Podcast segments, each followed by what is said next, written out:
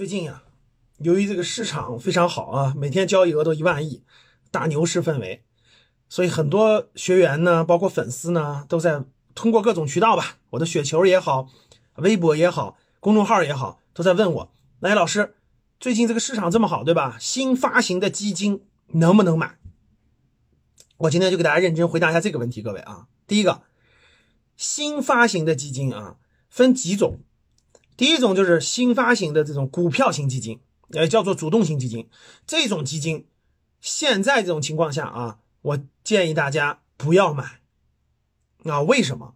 因为新发行的这个主动型的基金，这些基金经这些基金公司呢，现在都抱团扎堆儿去买的这种。呃，白酒啊，新能源车呀，等等，光伏啊，这些就是估值已经非常非常之高的这个公司，大家去看看，这酒这什么的，什么酱油什么的，基本都一百倍市盈率以上了，就非常贵。那他一卖呢，这些扎堆的基金经理，他一卖呢，对吧？他的收益率就会降低，怎么办呢？发行新的基金，比如说啊，我是一个基金公司，对吧？我发行了两只基金。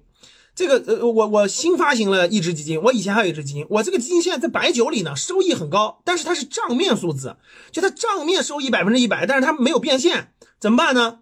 我拿新基金去买，然后我拿这个卖，这样才能出来，因为资金量很大，基金的资金量都很大，都几十个亿，我拿这个新的基金去买，我这个出来，我这个基金就相当于是完全兑现了，过去这百分之一百的收益就完全兑现了。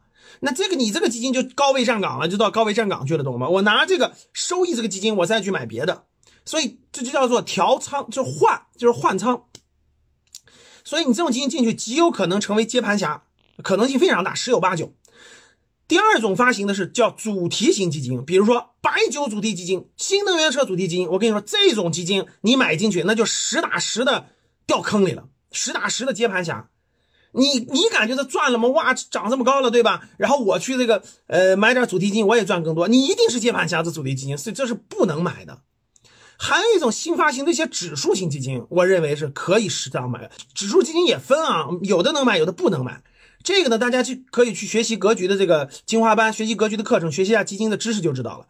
所以我给大家总结一下，就是新发行的基金不要买，要买就买指数型的新发行的指数型的基金。啊，这一点希望大家注意，特别是现在风险非常之高。当你看到我所看到的世界，你将重新认识整个世界。